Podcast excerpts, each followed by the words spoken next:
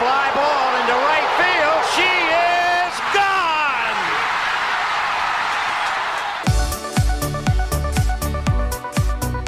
我是爱运动的子路，跟你一起聊聊运动赛事，聊聊中华职棒中心兄弟象。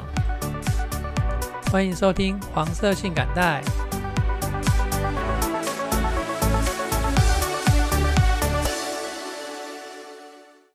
欢迎收听黄色性感带第五十二集节目，我是爱运动的子路。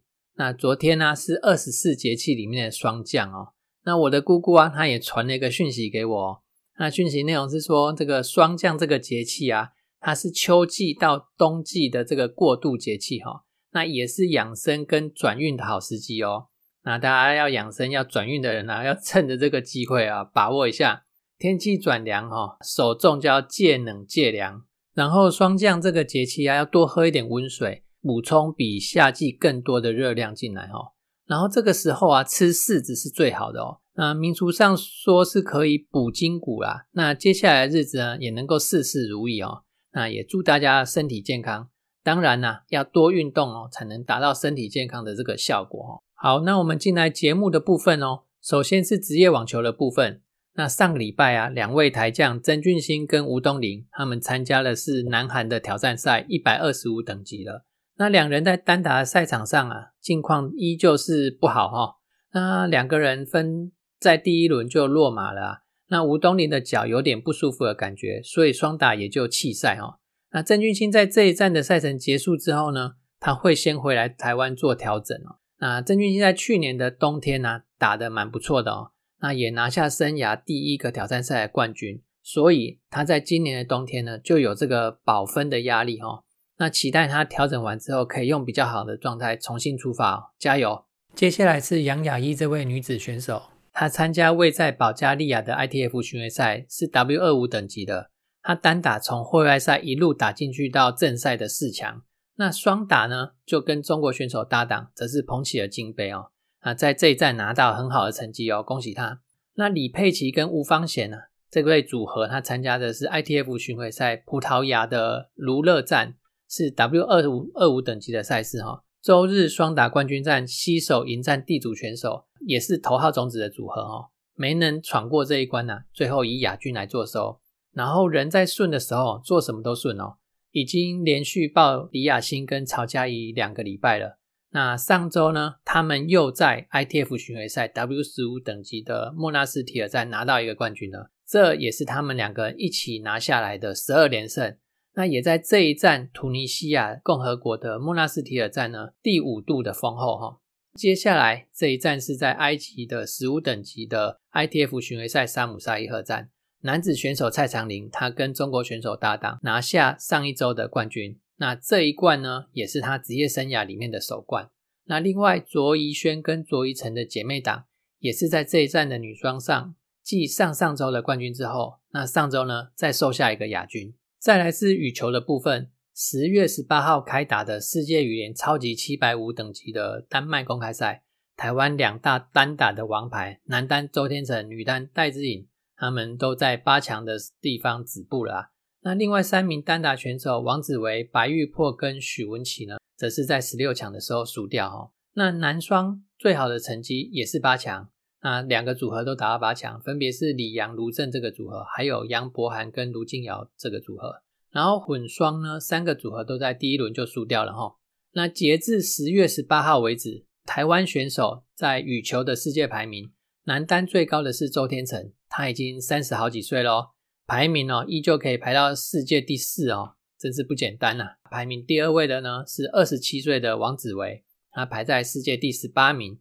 第三位呢是二十三岁的左手持拍的林俊逸，他是排在六十六位。女子单打部分，戴资颖目前二十八岁，排名世界第二。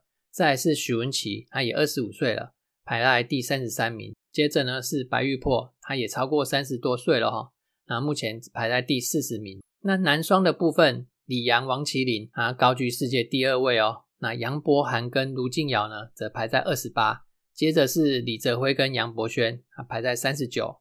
女双呢，就讲排在最前面这个组合就好了。他是李嘉欣跟邓淳勋，他们两个排在第五十五位。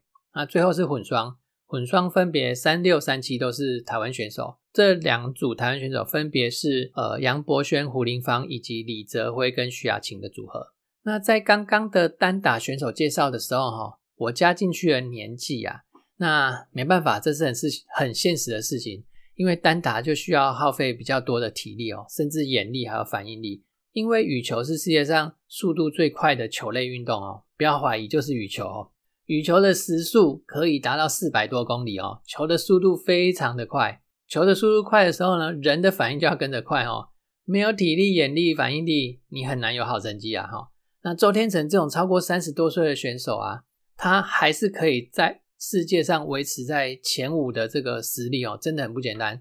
虽然有人批评他的打法是被动的啊，重防守不重攻击啊，但那又如何？他就是有体力跟二十出头的年轻选手。耗到对方输掉啊，这就是他的能耐。那另外，我在三十八集七月五号的节目里面有介绍过戴资颖啊，有兴趣的朋友可以回去听一下那一段哦。那今年打到目前为止哦，他参加了超过十场 Super 五百以上等级的赛事哈，那只有拿到两冠跟五个四强啊。他在女单上还是有一定的载资力，可是随着他自己年纪的增加，加上几个主要的竞争对手哦。都正值巅峰的年龄哦，所以一旦碰上他们几个这个主要对手，他的赢面就越来越小了哈。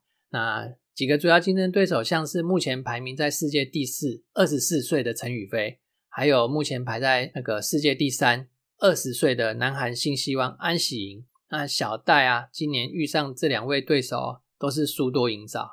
另外还有世界第一、二十五岁的三口茜，还有泰国的伊胜龙哦。他们两个也都是一直是小戴的强力威胁哦。那有兴趣的人还是可以回去听一下第三十八集的那一小段哈。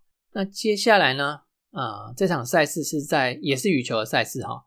那是在西班牙桑塔德举行的二零二二世界青年羽球混合团体锦标赛，那是在十月二十二号的时候落幕哦。那这一届台湾 U 十九羽球代表队在小组循环赛的时候。跟秘鲁还有德国、乔治亚、葡萄牙共同分在西组，那纷纷击败他们，以西组以西组第一进入到八强，然后呢，八强淘汰了英格兰，闯进了四强赛。在四强赛呢，遭遇到了强力的对手印尼队。印尼的国球啊，就是羽球啊，印尼的羽球在世界啊是数一数二的强哦。但是这场赛事最终呢，双方展开五点的大战。我们就以三比二的点数哦，赢得了金牌的门票哦。然后在决赛的时候遇到了韩国队，激战四点，最终不敌南韩，夺下这一届的银牌哦。同时也创造了这个队史的最佳纪录。接下来这个运动是桌球 WTT 澳门冠军赛，总奖金八十万美元。那这项赛事的前十种子刚好就是世界排名第一到十位的好手。那我们的林云儒呢，排在第七种子哈。这场赛事刚刚在二十三号的时候结束，然后只有单打没有双打。最终的结果，我们的男单林云儒他打进去四强，那庄智渊呢，则是在第一轮呢就输掉。然后女单郑怡静她是打进去了八强。那紧接着十月二十七到三十哦，有 WTT Cup Finals 啊，不知道这是怎么翻译啊？是不是年终决赛啊？这场赛事也是世界排名第一到第十的选手都会参赛，啊，总奖金总奖金是一百万美元。希望台湾选手可以在这场赛事呢拿到好成绩。那我要讲的最后一项运动呢是二零二二的全田径全国田径锦标赛。那这边呢，我拿两个项目出来讲哦，第一个是一万米，第二个是一千五百米。那男子一万米的决赛呢，蒋介文这个位选手他以三十二分零六秒十二摘下金牌。啊，去年全运会万米的王者黄祥伟，在这场比赛以三十二分零七秒七八落居第二名哦。那这第一名的蒋介文啊，以及第二名的黄祥伟啊，他们的年纪差了一倍。这是全田径开办二十二年以来史上第一位年纪超过四十还拿下金牌的选手哈。历年的田径好手多半会在三十五岁之前呢。或者是三十岁哦，更早的三十岁之前就退下战袍哦。那超过三十五岁还能够跟一跟这些年轻人一较长短的哦，实在是不多哦。蒋介文这位超过四十岁还能够在全国性的比赛登顶哦，目前就只有他了。蒋介文给这些年轻后辈们留下一个相当值得尊敬的风范哦。年轻朋年轻选手们要多加油！一千五百米的部分呢，我要介绍的是第四名的选手简子杰，他以三分五十八秒零五拿到第四名。那他的年纪呢，只有十五岁又一百九十九天，那成为我国史上最年轻一千五百米能够闯进四分钟内的选手。那三分五十八秒零五也是高中历来的第十一位，他现在只有高一哦，看看有没有办法在高三前把高中的纪录哦再往前推进。但是年轻选手啊，还是以不受伤、保持健康的身体跟热情为原则哈。那成人赛事的成绩呢，留到以后再慢慢的追逐。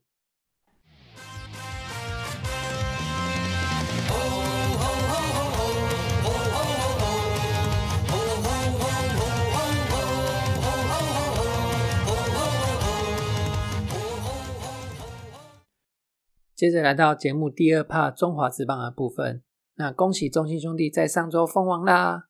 呃，封王是很高兴啊，不过可惜的一点就是上个礼拜连输给魏全龙两场哦，所以我们就跟全年度胜率第一绝缘了。接下来呢，只好跟龙队来打季后挑战赛了。那季后挑战赛是十月二十九号礼拜六开始，连打四天哦。那这一集的节目内容呢，我就不讲上周的战报了。我们来聊一下季后挑战赛的名单。我自己啊，左想右想啊，要放这些名单真的是很难呢。总是会有这个想放，那个想放，但是名呃放的人又太多的这种的这种状况出现哦。嗯，我先来聊一下我的洋将名单好了。洋将名单，我觉得哈，我反而没有那么多的考虑哦。就如同我在五十集哈，二零二二年十月十一号第五十集的节目内内容里面所讲的哦。杨将名单，宝拉跟弗莱喜是我一定会带的。接下来就是泰勒跟奥特罗二选一了哈。那泰勒跟奥特罗呢？呃，老实讲，他们两个各有所长。虽然呢，奥特罗在上周对魏全龙的时候爆了一场哈，但是我觉得再厉害的投手他都会爆啊哈。投爆了以后啊，反而让自己也让教练团更知道如何使用这位投手，呃，也知道可以往哪方面去调整。从上周对魏权投报以后，到二十九号这中间还有好几天的时间哦，这一定会再进去牛棚的。其实要选泰勒还是奥特罗哦，真的是要看他们的牛棚状况而定的哈。但是这些东西是我们看不到的，所以我只能从数据上啊来选这两位投手要怎么选。我会采取的数据是滚飞比，让打者出局的滚飞比。奥特罗他出赛了五场，他的滚飞比达到零点九零三，而泰勒呢，他也是出赛五场，他的滚飞比是零点六六七。那以中信兄弟的队形来说哦，呃，我们是一个防守比较好的球队嘛，滚地球呢可以让我有比较多双杀的机会，比较符合我球队的队形。那所以呢，在这两位 外籍选手当中，我会选择奥特罗带进去季后赛。再来是投手方面哦，投手讲真的哦，就比较不好选一点哦。郑凯文、吴泽源、陈柏豪，接下来呢是关大元、蔡奇哲、王义凯，然后李正昌跟吕彦青。那这样子还缺两名投手，剩下两名投手的名额，杨志荣他贡献了一整年呢，一整个球季的投球哦。那他在季末这边哦略显不稳，江中诚呢？他下半季哦也有贡献，也是在季末这时候略显不稳。那这时候要不要带他们两个哦，就是一个抉择了。那我还是选择带他们两个哦。我其他考虑的名单还有郑浩君跟黄恩赐，没办法，一定要割爱啦哈。然后左鹏跟左卫啊，就是彭世颖跟魏硕成。那因为他们两个在二军的冠军赛投的并不好，所以这两位投手我就直接给舍弃了。在捕手方面呢？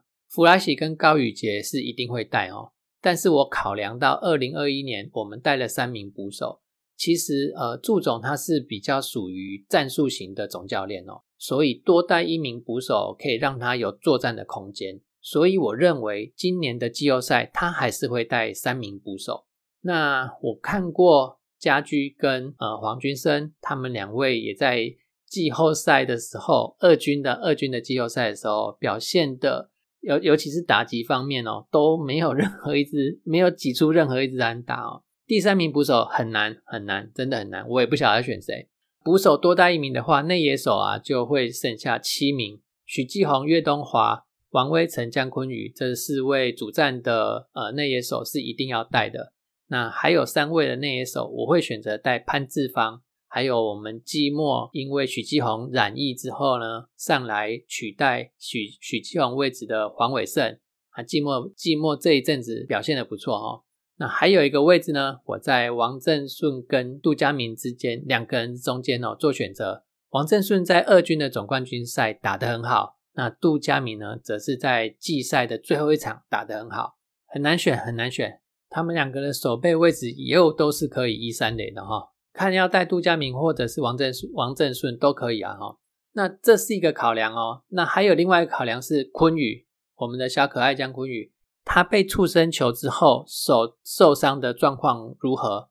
如果他不能上场的话，还是会带他。但是黄伟胜跟王正顺、杜佳明二选一，这个选择性我都会删掉。我会带林瑞军，因为林瑞军是可以守游击的。那你说？岳东华就可以守游游击了，我干嘛还要再带一个林瑞军？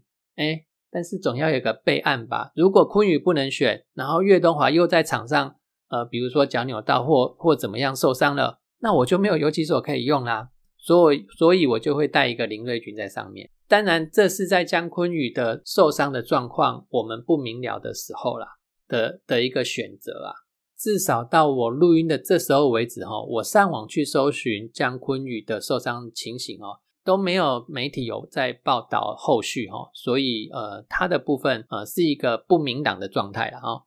那外野手的部分呢，呃，我会带岳振华、陈文杰、詹子贤跟陈子豪，还差两位哦，差两位就是在张志豪、周思齐二选一，然后苏毅跟宋承瑞二选一。其实哦，这真的很难选，好像也是选谁都可以哈。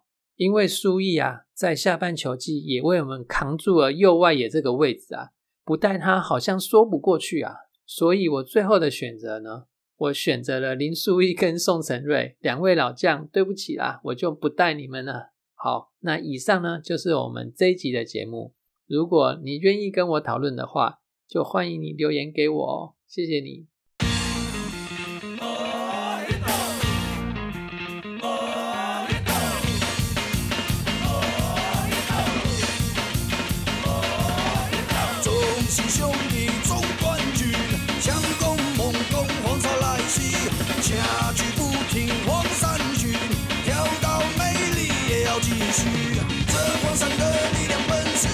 兄弟，兄弟。